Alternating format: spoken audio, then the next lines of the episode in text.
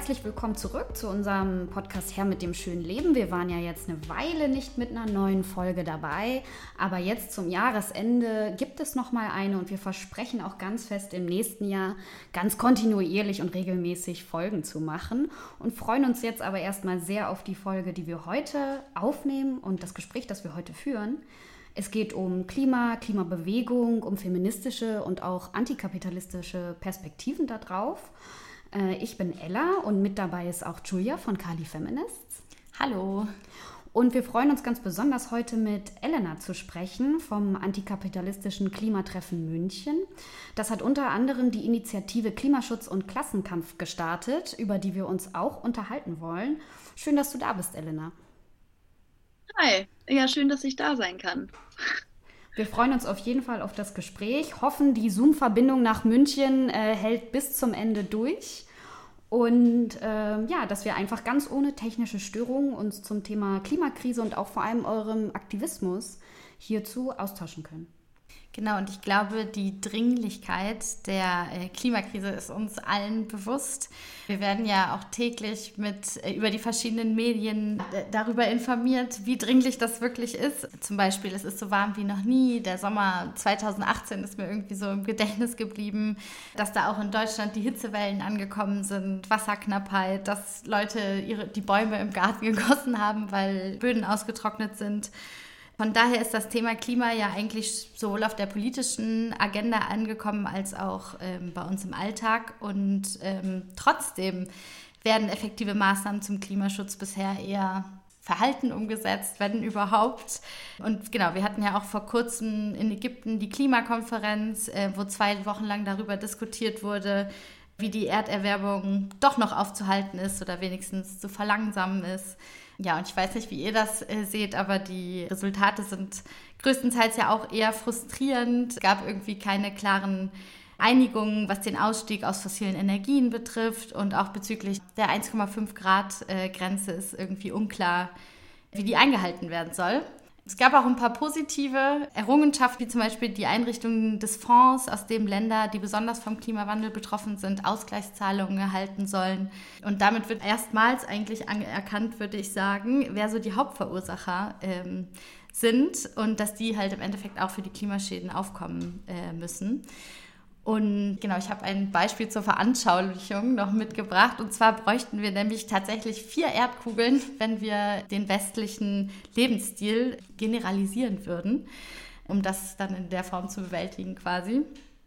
Und die vier großen Stichworte sind beim Klimakampf, wie bei so vielen anderen Kämpfen auch, antikapitalistisch, antiimperialistisch, antipatriarchal äh, und antirassistisch. Und genau, wir haben Elena zu Gast und mit der wollen wir heute über das Thema sprechen, aber natürlich auch über den ganz konkreten klimaaktivistischen Kampf, den ihr von München aus mit eurer Organisation macht. Genau, also auch nochmal herzlich willkommen von mir und ich würde dir damit gerne auch das Wort übergeben, damit du dich und deine Organisation kurz vorstellen kannst. Also wer seid ihr, was macht ihr ganz konkret und wie organisiert ihr euch? Hi, ich heiße Elena und genau, ich bin beim offenen antikapitalistischen Klimatreffen München aktiv. Das ist ein offenes Treffen, das heißt, da kann jetzt prinzipiell erstmal alle Menschen, die sich irgendwie mit einer linken Perspektive für Klimagerechtigkeit einsetzen wollen, hinkommen. Und wir treffen uns äh, jede zweite Woche dienstags in einem selbstverwalteten linken Zentrum in München. Das ist das Barrio Olga Benario. Da gibt es verschiedene offene Treffen, eben auch solche, die feministische und äh, Antifa und verschiedene offene Treffen, unter anderem eben das Klimatreffen. Und dort passiert so ziemlich vieles, was man auch irgendwie dann vielleicht, wenn man aktivistisch unterwegs ist, kennt, so Organisation von Demos, irgendwelche Aktionen planen, Streikunterstützungen machen und dann auch viel so Infoabende oder Infoveranstaltungen und sich selber weiterbilden, auch um irgendwie theoretischen Hintergrundwissen zu bekommen und es auch weitergeben zu können. Du hast es ja schon ähm, jetzt mit erwähnt, äh, auch Streiks unterstützen. Und ich glaube, das war für uns auch ein bisschen der Aufhänger, dich besonders gerne dann nochmal einladen zu wollen, weil unser Eindruck war, Demos, äh, Aktionen äh, sind vielleicht auch schon bekannter, deutschlandweit auch als Mittel ähm, auch unter anderem in einer Klimabewegung, aber Arbeitskampf und Streik und äh, Zusammenschluss vielleicht auch von Klimabewegung und Beschäftigten ist etwas, was ich persönlich ähm, eher seltener lese. Und wir haben durch eure Initiative Klimaschutz und Klassenkampf, da sind wir darauf aufmerksam geworden, da gibt es nämlich diesen Artikel Produktion in den Mittelpunkt und nicht Konsum in der Analyse und Kritik. Da haben äh, sich Leute mit Laura Meschede unterhalten und äh, über eure Initiative berichtet. Und das fand ich, gerade wenn man sagt, hey, antikapitalistischer Klimagerechtigkeit muss halt irgendwie sein, einen sehr spannenden und wichtigen Ansatz, äh, auf die Produktion zu gucken und nicht drauf, wer konsumiert was, wo sich ja eh noch die Frage stellt, wer kann sich leisten, aber das ist, äh, darüber können wir später dann auch nochmal reden. Und so wie ich das verstanden habe, ging es da um ein Boschwerk in München wo um den Erhalt gekämpft wurde, äh, die Kraftstoffpumpen für Benziner und Diesel hergestellt haben, wo vielleicht Leute erstmal denken, so, what, warum will eine Klimabewegung jetzt, dass das erhalten bleibt? Wie jetzt? Und äh, Beschäftigte aber gesagt haben, nee, nee, hier werden nicht E-Autos hergestellt, weil das so toll fürs Klima ist, sondern es wird parallel im Ausland auch ein Werk hochgezogen, wo dann vielleicht weiter für Verbrenner produziert wird. Also es geht um Profite und nicht ums Klima. Und B, können wir nicht in diesen Fabriken auch was ganz anderes herstellen müssen, die jetzt geschlossen und unsere Arbeitsplätze weggenommen werden. Und äh, du hast da aber ja bestimmt viel mehr Einblicke, als ich jetzt in diesem kurzen Abriss aus dem Artikel geben konnte zu diesem Arbeitskampf. Äh, was war da los? Wie seid ihr darauf aufmerksam geworden? Wie lief das ab, dass ihr zusammen darum gekämpft habt? Also erstmal, ich, ich glaube, ich fange mal so von Anfang an, weil ich erinnere mich selber nicht genau, wie wir darauf aufmerksam geworden sind. Ich glaube, es war irgendwie so ein Inside-Tipp dieses, dieses Werk soll geschlossen werden. Natürlich bietet sich sowas auch ein bisschen als ein exemplarischer Fall an. Ein Werk soll geschlossen werden, dort werden klimaschädliche Produkte hergestellt und es wird mit dem Vorwand vom Klimaschutz diese, die, das Werk geschlossen und die ArbeiterInnen sollen entlassen werden. Währenddessen wird die Produktion ins Ausland verlagert, wo es halt natürlich viel billiger ist zu produzieren. Und das war dann irgendwie, hat sich das schon sehr angeboten, von Anfang an da, dazu zu arbeiten. Und äh, das hat sich dann so ein bisschen konkretisiert in der Arbeit, indem wir erstmal eben viel tatsächlich an dieses Werk gegangen sind und versucht haben, durch Flyer, wir haben, wir haben so einen Infotext geschrieben, warum wir als Klimaaktivistinnen eben hier stehen und ähm, warum wir für den Erhalt von diesem Werk kämpfen wollen. Äh, und haben dann versucht, eben dort durch diese Flyer in Kontakt mit den Beschäftigten zu kommen und sich einfach erstmal auszutauschen, wie bei denen auch die Kampfbereitschaft ist und dann wurde eine Petition gestartet, die von den Beschäftigten unterschrieben wurde, von der großen Teil der Belegschaft und dann eben auch von verschiedenen Klimagruppen in München. Und das äh, war eben so dieses Bündnis aus äh, Beschäftigten und Klimagruppen war, glaube ich, was, wo viele dann auch äh, so ein so Beispiel gesehen haben in diesem Bündnis, weil das ja schon eher selten der Fall ist, also auch, dass irgendwie Gewerkschaftlerinnen und äh, Klimaaktivistinnen zusammenarbeiten.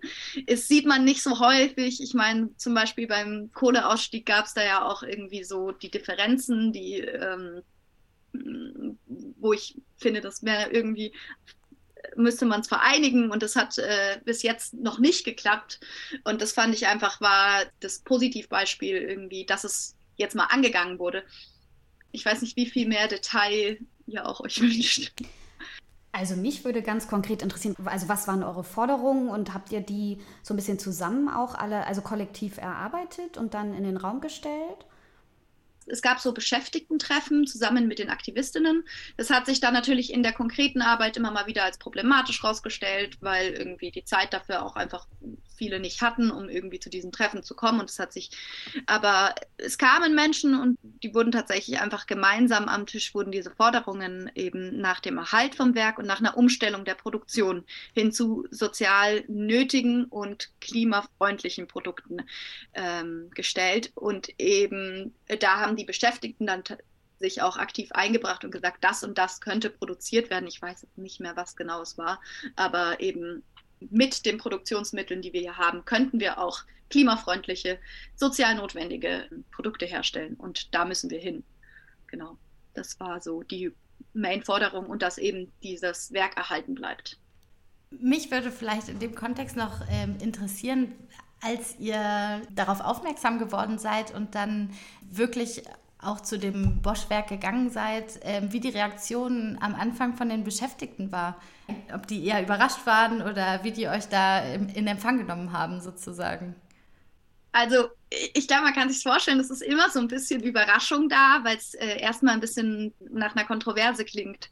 Und ich glaube, genau die muss man eben auflösen und die löst du meistens nicht damit auf, dass du dich nur hinstellst, sondern äh, ich musste auch aktiv mit den Menschen dann auch reden und zu sagen, hey, äh, ich bin hier, um irgendwie, weil ich will, dass wir da irgendwie zusammen einen, einen Kampf aufstellen können. Also, ähm, und ich glaube, da muss man schon immer irgendwie auch offen sein und mit den Menschen viel reden und viel in diesen Kontakt treten, weil auch dadurch vor allem diese Vernetzung gut klappt, wenn die Menschen sich dann auch persönlich angesprochen fühlen. Also oft haben wir irgendwie auf dem Flyer draufgeschrieben, da haben wir die Erfahrung gemacht, das war nicht so gut irgendwie äh, auf dem Flyer, schreibt uns doch auf Telegram oder Instagram.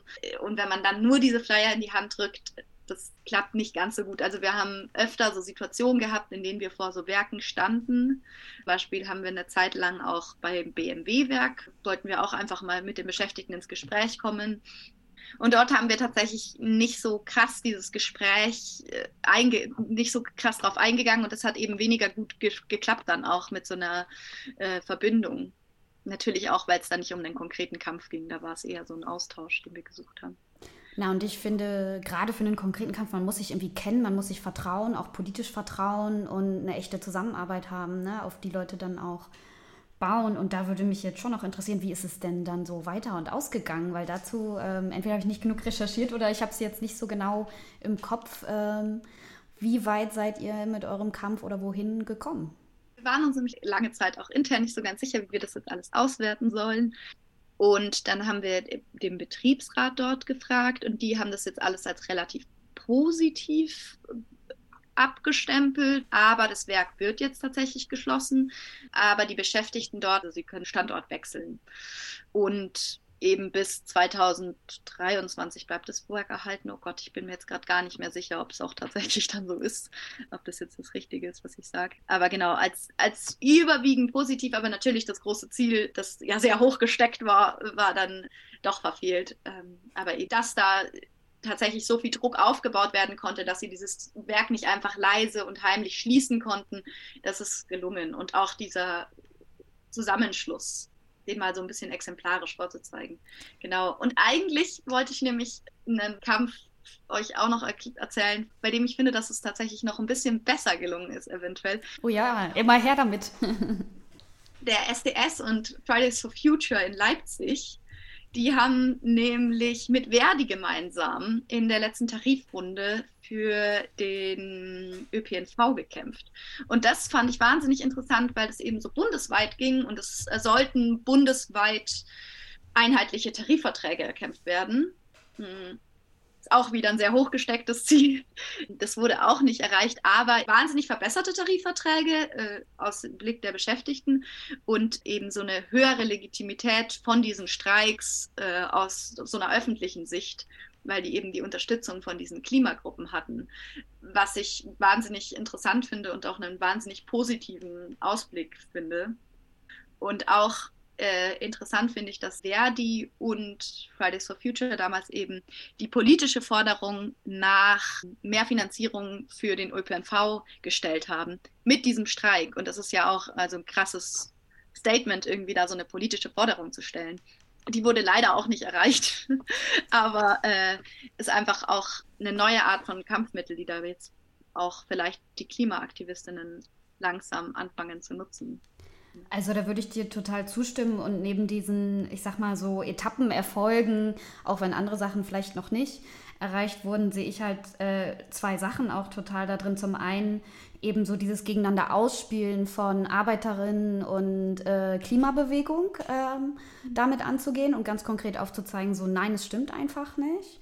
Und den anderen Erfolg sehe ich auch darin, den Druck aufzubauen auf Streiks und auf Gewerkschaften, sich für diese politischen Forderungen zu öffnen, denn das ist erfahrungsgemäß ja auch nichts, wo die Hurra schreien und immer gleich mitmachen. Ne? Ähm, dass es mal nicht nur um höhere Löhne in Tarifverhandlungen geht.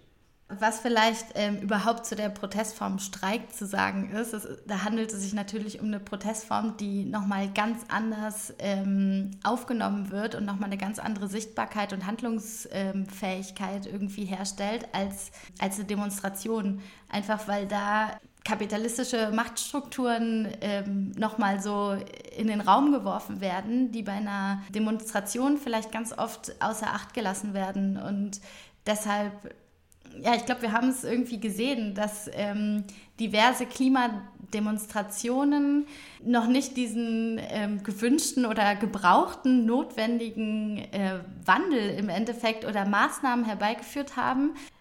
Ja, und, und dass dann diese Streikform, sobald es halt darum geht, okay, ähm, es geht auch um Lohnarbeit, es geht darum, dass jetzt diese Strukturen auch nochmal ähm, eine Rolle dabei spielen, reagieren politische Instanzen einfach ganz anders darauf. Und ich glaube, auch aus diesem Grund ist dieser Zusammenschluss, von dem du erzählt hast, also euer, äh, eure Allianz mit den Beschäftigten äh, von dem Boschwerk so, so wichtig, weil es tatsächlich den Blick darauf lenkt, ja, welche Machtstrukturen dahinter stecken, auch wenn wir über das Klima sprechen. Also inwiefern ähm, ja, es auf jeden Fall ein antikapitalistischer äh, Kampf sein muss.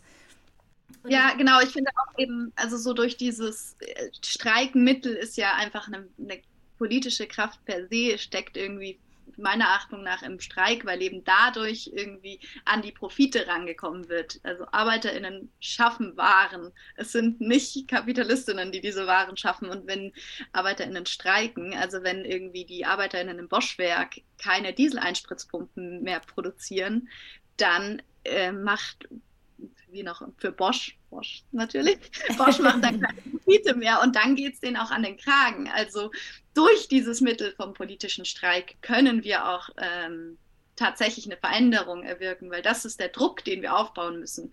Vor allem, wenn es uns nicht nur um die Politik geht, sondern auch um die ArbeitgeberInnen, wie sie immer so nett genannt werden, die halt einfach von unserer Ausbeutung und von der Ausbeutung von ähm, dem Planeten irgendwie wahnsinnig profitieren ich weiß nicht, äh, wenn wir, äh, wenn wir kurz bei Streik als Protestform bleiben wollen, ähm, das ist ja auch eine Form, die sich feministische Kämpfe tatsächlich angeeignet haben, um halt den Blick auf die nicht bezahlte ähm, Arbeit zu lenken, der halt überwiegend nach wie vor ähm, von Frauen und Flinterpersonen geleistet wird, dieser Beitrag zur Gesellschaft. Na, auf jeden Fall gab es ja auch schon, schon erfolgreiche feministische, ähm, auch Massenstreiks, die sich ja eher auch auf also den Fokus Care-Arbeit äh, unbezahlt und schlecht bezahlt gesetzt haben. Und ich würde sagen, in Spanien ähm, zum Beispiel erfolgreich waren, in Deutschland eher noch schwierig. Und in Island, ja.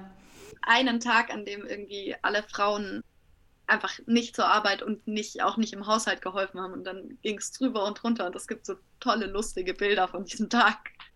Ich weiß jetzt wieder, worauf ich hinaus wollte. Ich wollte nämlich sagen, ähm, dass durch diese Protestform Streik natürlich auch der Blick auf Produktionsverhältnisse gelenkt wird. Und ich glaube, das ist auch ganz wichtig, dass wir auch bei Klimafragen uns eigentlich ähm, viel mehr noch die Produktion angucken sollten, äh, beziehungsweise die Produktionsverhältnisse, als nur den Konsum am Ende, weil äh, die, Produ die Produktion im Endeffekt ja auch das bestimmt, was wir konsumieren. Ja, und ich glaube einfach durch den Streik wird der Blick so ein bisschen darauf, auf die Produktionsverhältnisse und die Machtstrukturen, die dahinter stecken, gelenkt.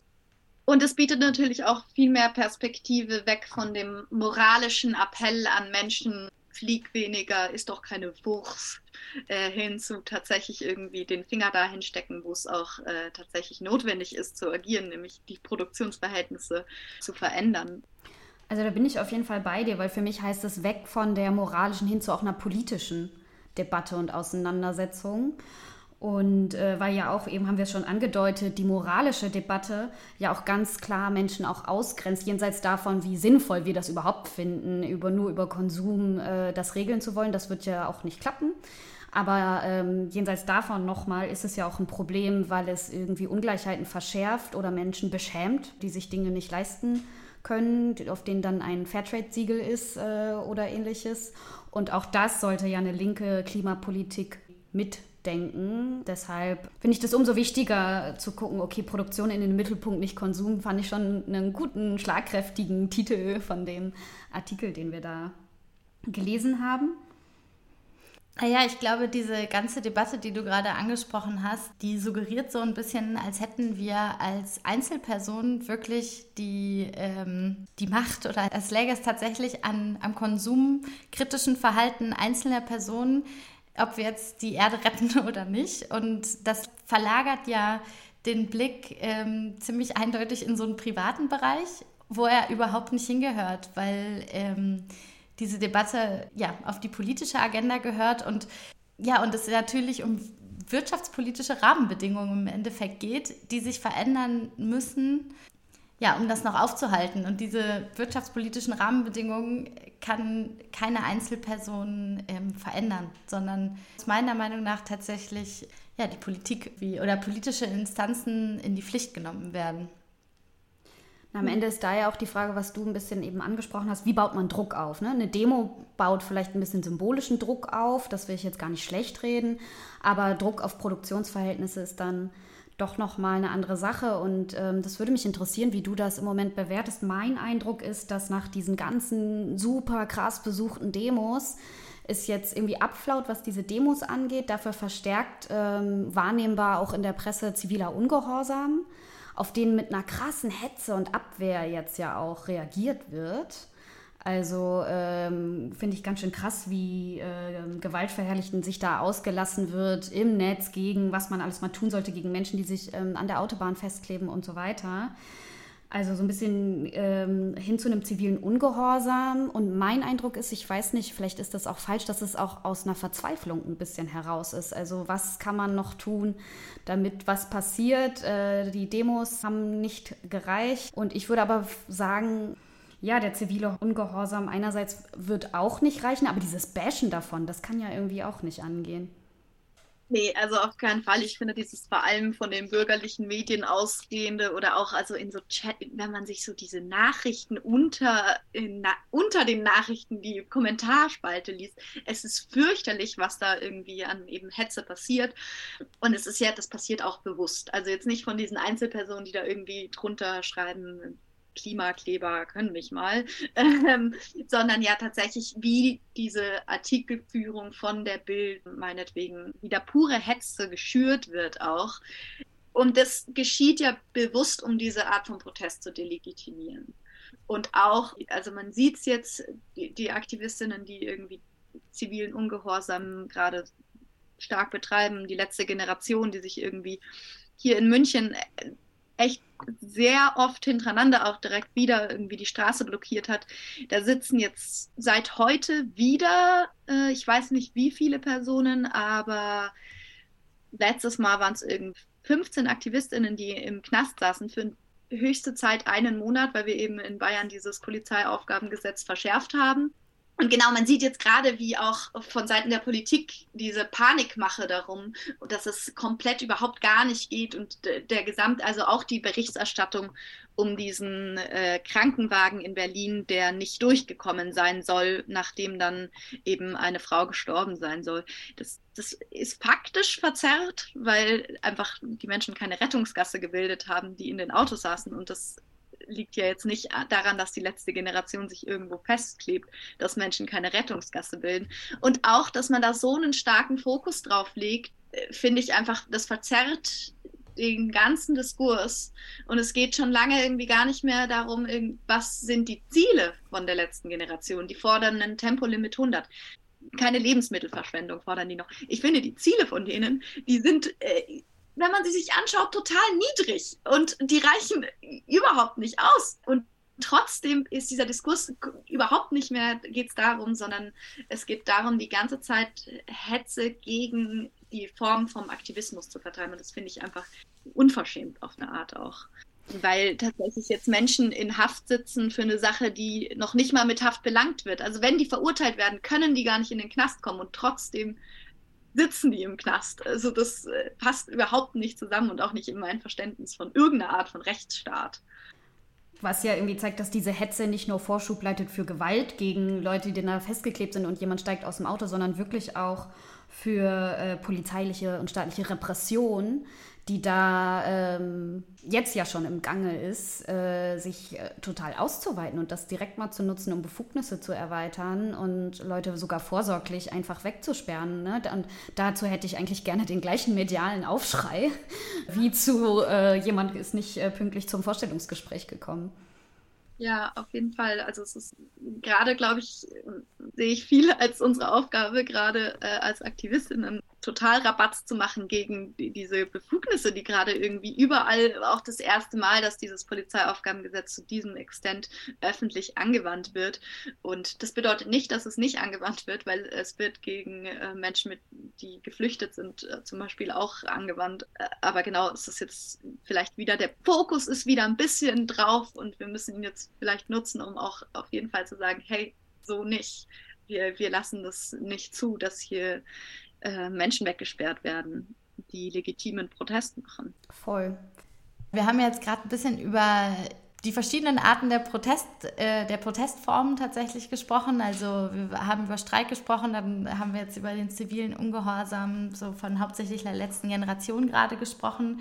Und es ist eine sehr schwierige Frage, glaube ich, aber mich würde in dem Kontext interessieren, was, was du glaubst oder was ihr glaubt, was wirklich passieren muss, damit eine antikapitalistische Klimabewegung erfolgreich sein kann. Also wir haben schon ein bisschen darüber gesprochen, dass wir weg müssen von der moralischen Debatte und das Thema ja, als ein politisches Thema wirklich betrachten und dabei natürlich auch konkrete und handlungsorientierte Lösungen, Maßnahmen von der Regierung einfordern. Aber ja, genau, ich stelle die Frage einfach mal, so schwierig sie auch sein mag, was glaubst du, was muss passieren, damit die antikapitalistische Klimabewegung erfolgreich ist oder ähm, weiter Sichtbarkeit und Handlungsfähigkeit erhält?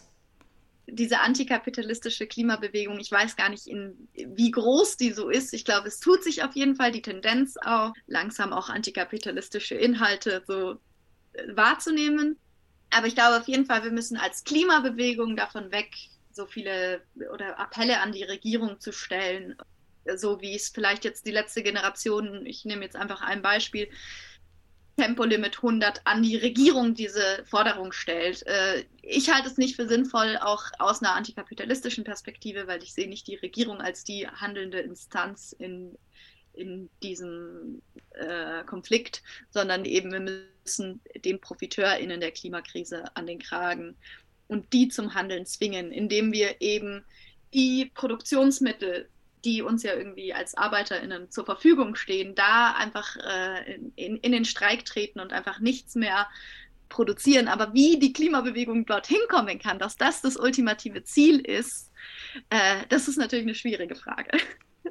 ähm, und ja. ich glaube, ich, ich kann sie nicht so richtig beantworten. Ich glaube, wir müssen einfach die Aufgabe von antikapitalistischen Klimagruppen ist es gerade in die Klimabewegung reinzuwirken, weil vielleicht sie gerade auch wieder ein bisschen durch die letzte Generation wieder so einen Aufschwung erlebt und dass man dort antikapitalistische Inhalte reinträgt äh, und die Klimabewegung als solche prägt, sodass äh, dann eben eine breitere Klimabewegung, die aber trotzdem äh, stark antikapitalistisch ist, den Umschwung vom System schafft. Aber eben nicht die Klimabewegung an sich schafft das, äh, sondern genau, das, das kann nicht von der Klimabewegung ausgehen. Genau wie die Klimabewegung nicht die Beschäftigten organisiert, das machen die Gewerkschaften. Wir können da als, als mittragende Instanz äh, dabei sein quasi. Das Aber ein bisschen eine unbefriedigende Antwort. Keine Zauberformel. Nee, eine Zauberformel auf jeden Fall nicht, aber auf jeden Fall, was ich so ein bisschen rausgehört habe, ist vielleicht ähm, dieses Allianzenbilden halt einfach ganz wichtig ist und dass das Klima als großes Thema an sich, aber auch Klimagerechtigkeit ähm, einfach kollektiv gedacht werden muss. Es ist halt im Endeffekt oder eine angestrebte Klimaneutralität im Endeffekt auch ähm, äh, ja, ein kollektives Gut sein muss.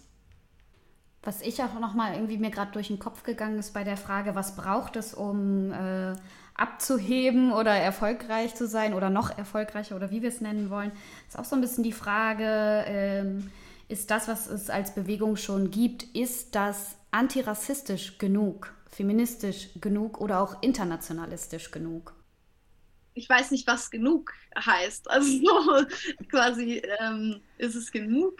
Ich glaube, zumindest aus dieser antikolonialen Perspektive ist, ist, ist die Klimabewegung einfach wahnsinnig gespalten in der Frage, wie man die am besten lösen kann äh, und wie man da am besten äh, antikolonial kämpfen kann.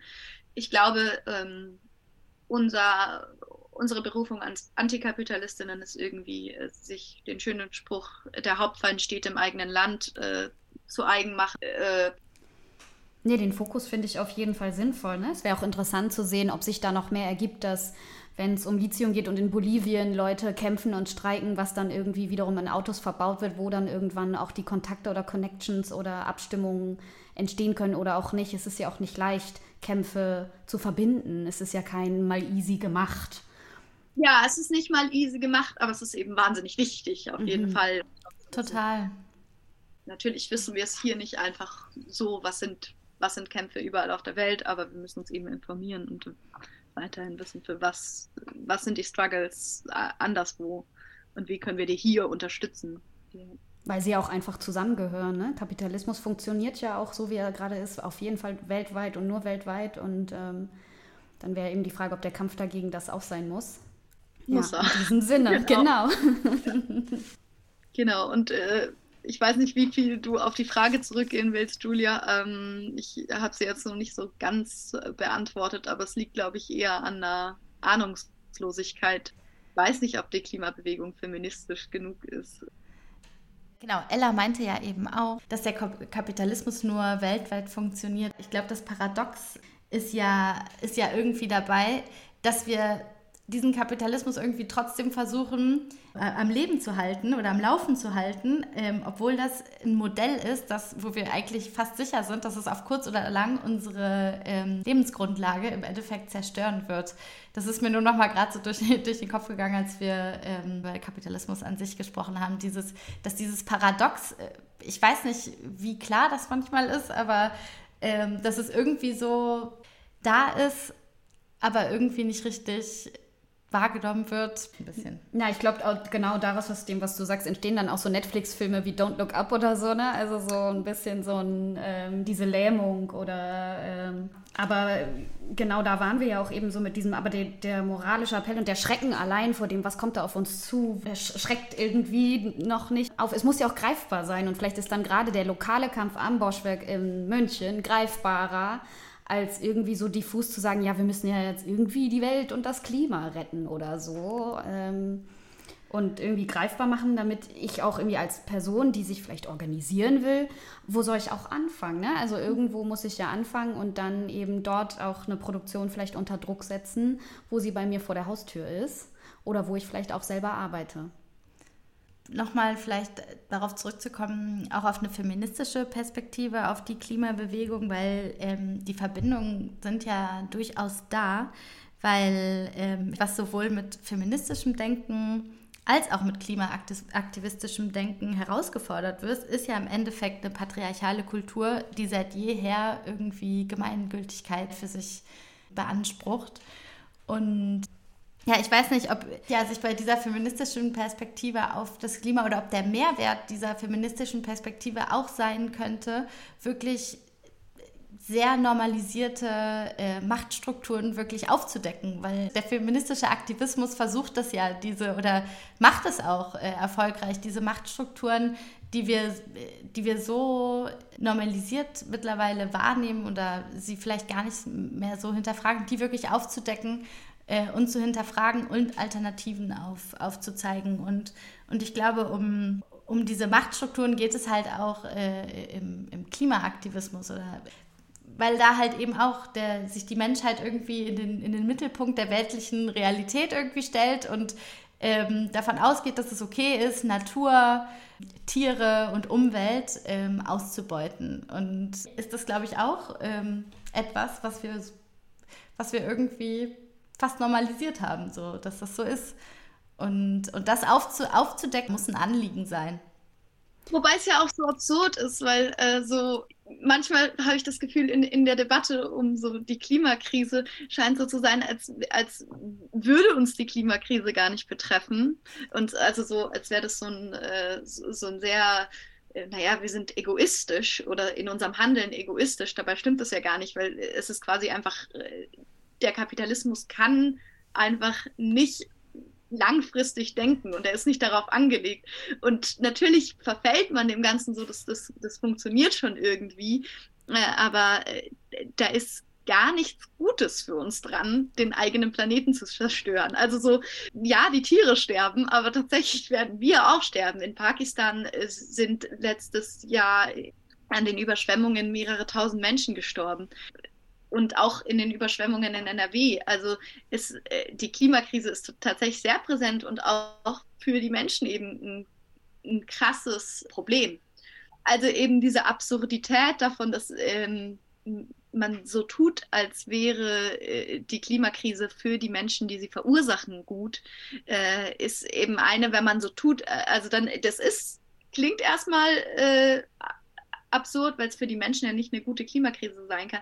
Aber wenn man sich anschaut, äh, wer die tatsächlichen VerursacherInnen sind, das sind nicht die Menschen, die bei BMW Autos zusammenschrauben und es sind auch nicht die, die Lithium in Bolivien abbauen, sondern es sind halt die, die durch diese Ausbeutung ähm, Milliardenprofite machen, weil die können sich dann ja auch irgendwie in ihre schicke Villa äh, flüchten, wenn es mal brennt irgendwo oder wenn die Meeresspiegel steigen.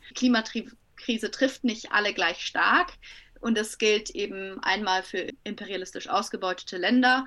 Und aber auch die Klimakrise trifft natürlich einfach die arbeitende Bevölkerung sehr viel stärker, weil sie sich halt einfach nicht leisten können, schick mal eben woanders äh, zu wohnen. So. Und das ist äh, diese Absurdität, mit der so getan wird, als wäre äh, die Klimakrise etwas, was schon gar nicht so schlimm ist gerade und einfach nur durch egoistisches Handeln verursacht wird. Es wird nicht durch egoistisches Handeln verursacht, sondern eben durch die Profitgier einiger weniger die dem Kapitalismus halt einfach inne liegt. Also es sind jetzt nicht mal die so krass schuld, sondern es ist einfach ein Zwang, der da ja auch da ist, Profite zu erwirtschaften in dem System. Absolut, da müssen wir uns jetzt, glaube ich, auch nicht dem grünen Kapitalismus, den netten Unternehmen, die dann sagen, ach ja, wir machen alles anders, aber es bleibt kapitalistisch. Das funktioniert ja auch für Unternehmen nicht, wenn die eben Profite erwirtschaften müssen, um in diesem System bestehen zu bleiben. Also ich glaube, da müssen wir jetzt auch nicht nur sagen, ja, das sind einfach dann nur gierige Profitbosse und wenn das nettere Profitbosse wären, dann ähm, würde das hier alles schon grün und feministisch und pink gewascht äh, tutti werden. Ja. Ähm, genau, das glaube ich nicht. Und was ich aber nochmal sehe, ne, wir setzen den Fokus und das gefällt mir auf, ohne eine Analyse von Kapitalismus und eine Bekämpfung davon wird es nichts werden. Und da denke ich eben, weil wir schon auf Feminismus auch immer wieder kamen, ich glaube, eine Klassenanalyse, eine Kapitalismusanalyse ohne Genderperspektive wird zu kurz greifen, weil Kapitalismus ja auch von Rassismus, von Kolonialismus, von eben auch der Ausbeutung von unbezahlter und schlecht bezahlter Care-Arbeit, die überwiegend Frauen machen, wie Julia gesagt haben, profitiert und ohne sie auch nicht existieren kann. Ne? Also die ganze Reproduktionsarbeit ist ja ein maßgeblicher Teil dafür, dass das funktioniert. Und hier sehe ich ein ganz wichtiges äh, Moment zu sagen, diese Bewegungen müssen zusammen diesen Kapitalismus aus diesen Perspektiven bekämpfen, sonst, glaube ich, wird das nichts. Ja, natürlich. Also die Kämpfe müssen gemeinsam geführt werden und müssen dann eben antikapitalistisch geführt werden. Ja, auf jeden Fall. Ja, wir hatten eben nochmal über, die, äh, über diese Klimagerechtigkeit auch und, äh, gesprochen und ich glaube, bei dem, was du davor gesagt hattest, sind wir ein bisschen wieder ähm, zurück bei dieser moralischen Debatte und die Umweltsünden einzelner Personen, weil allein das ja total absurd ist, weil der CO2-Ausstoß bei den reichsten Reichen, ähm, also so, sowohl innerhalb eines Landes als auch im globalen Vergleich, ähm, ist natürlich nichts im Vergleich ähm, zu dem, was ähm, ja, zu dem, ja. Es ist nichts im Vergleich zu anderen. Zum Rest der Bevölkerung. Zum Rest der Bevölkerung, genau. Ja. Ja. Vielen Dank für die Einblicke und die äh, Diskussion bis hierhin. Wir hatten im Vorgespräch schon gesagt, hast du schon angedeutet, das wird keine einfache Frage zu beantworten. Wir wollen sie trotzdem stellen. Wo steht ihr vielleicht gerade als Gruppe oder auch die Klimabewegung? Also wo hapert's? Aber wo kann es auch hingehen? Also ähm, wir wollen ja nicht irgendwie die so Depri-HörerInnen zurücklassen, die denken, oh nein, man kann, äh, das wird alles nichts, sondern wo seht ihr äh, kämpferische Möglichkeiten oder Chancen, aber wo hapert es irgendwie auch gerade? Wo kann die Reise hingehen? Ja, äh, ich würde erstmal so ein bisschen vielleicht gesamt klimabewegungstechnisch sprechen und da äh, maße ich mir das natürlich nicht an, das alles zu wissen, aber ich glaube, äh, es hat sich einfach jetzt in den letzten Jahren das so ein bisschen ausgeschlichen mit Fridays for Future und diesen Großdemonstrationen und dieser starke Fokus, der noch darauf lag, wir müssen den Menschen nur zeigen, wie wichtig und wie dringlich es ist, weil die Menschen wissen, wie dringlich es ist und auch die PolitikerInnen wissen es und sie tun trotzdem nichts. Und daran zeigt sich ja irgendwie, dass wir uns als Klimabewegung vielleicht auch umorientieren müssen und dass diese Umorientierung Orientierung äh, jetzt äh, irgendwie schwer ist und alle Gruppen noch so ein bisschen schauen, wohin. Ähm, und Fridays for Future versucht teilweise immer noch Großdemonstrationen auf die Beine zu stellen. Es klappt mal besser, mal schlechter. Und jetzt gibt es eben diese so sehr stark aufkommende letzte Generation mit sehr viel zivilem Ungehorsam. Und das ist jetzt so die eine Richtung, in die sich orientiert wird. Und äh, was ich aber auch interessant finde zu erwähnen, ist eine Aktion, ich weiß gar nicht von welcher Klimagruppe aus die war, aber die haben in Amsterdam am Flughafen eben sich äh, auch den Flughafen blockiert, aber eben Privatjets blockiert von eben den Superreichen. Und das finde ich so eine wahnsinnig interessante Form, weil ich glaube, vor ein paar Jahren wäre tatsächlich eher noch so gewesen, ja, wir blockieren halt den ganzen Flughafen. Der Fokus wird klarer, okay, wir müssen diesen ProfiteurInnen von der Klimakrise irgendwie auf den Leim gehen. Und wie man das macht, das ist halt irgendwie gerade so ein bisschen das, wo sich die Klimabewegung, ich glaube, ein bisschen suchend ist. Und ich glaube, dieses, ja, diese Suche, die ist, die, das ist so ein bisschen so eine Orientierungsphase, in der wir uns befinden. Ähm, genau. Und jetzt vielleicht so ein bisschen konkreter zu wie, was wir vielleicht jetzt so das letzte Jahr auch gemacht haben, um uns irgendwie vielleicht auch so ein bisschen umzuschauen und zu schauen, was funktioniert auch, ist eben, dass wir viel zu den steigenden Strompreisen, also in München haben wir die Stadtwerke München, die haben jetzt zum nächsten Jahr hin die Strompreise verdreifacht tatsächlich. Genau, und dazu haben wir viel gearbeitet und viel auch uns inhaltlich damit auseinandergesetzt, äh, wie das denn ist, weil tatsächlich die Stadtwerke München, die greenwaschen sich total, sagen, sie produzieren hier Ökostrom und so. Dabei ist es tatsächlich ein, ein, ein Strommix, der äh, sehr stark auch noch gaslastig ist, genau. Und das Interessante dabei ist eben, dass äh, tatsächlich hier sich wieder irgendwie so eine Widersprüchlichkeit zeigt, dass Strom, Ökostrom, also so Windräder, äh, ähm, tatsächlich billiger wäre. Und das ist ja auch wieder irgendwie so, so, so, ein absurder Widerspruch, der sich da aufmacht. Und genau den so ein bisschen aufzeigen und den Menschen sagen, hey, es liegt tatsächlich nicht an mehr Klimaschutz, dass euer Strom so teuer ist, äh, sondern an äh, fehlendem Ausbau erneuerbarer Energien und da ein bisschen das so zu verbinden mit einer Frage, weil das natürlich sehr nah an den Menschen dran ist. So steigende Strompreise betreffen uns einfach alle und an so sehr konkreten äh, Beispielen zu arbeiten, ist, glaube ich, gerade eine Sache, die sich sehr gut anbietet. Ähm, zum Beispiel haben wir auch im Hasenbergel, das ist ein Stadtteil von München, der vor allem auch, in dem es viele Sozialwohnungen gibt. Also die Menschen dort haben ein vergleichsmäßig geringes Einkommen auch. Und dort sollte eben einfach quer durch Parks und äh, Kindergärten und alles platt gemacht werden für eine Autobahn, die eben so eine Zubringerautobahn von BMW war und dort, das war eben wieder so ein Anliegen, wo man sehr, sehr konkret zu den Menschen im Hasenberge hingehen kann und sagen kann, hey, wisst ihr eigentlich, was hier hin soll? Hier soll eine fette Zubringerautobahn für BMW hin. Und genau, sich, sich so sehr konkrete Sachen aussuchen, an denen man arbeiten kann, ist, glaube ich, so eine Sache, die wir gerade viel machen. Ja, äh, so ein bisschen als Überblick von was so passiert ist. Möchtest du dich vielleicht auch noch an unsere HörerInnen wenden und, und kurz erklären, wo sie sich organisieren können, äh, wenn Sie Lust dazu haben, ob ihr oder ob man euch folgen kann, ob ihr nächste Aktionen geplant habt. Also, es gibt tatsächlich in äh, mehreren Städten deutschlandweit und ich glaube auch in der Schweiz antikapitalistische Klimatreffen. Die sind eben immer offen für Menschen, die da Lust drauf haben und da kann man sich sehr gut organisieren. Ähm, in München wäre das im Barrio Olga Benario jeden zweiten Dienstag. Und genau, mehr Infos findet ihr zum Beispiel auf Instagram auf Klimatreffen-Muck. Das ist unsere äh, Instagram-Seite.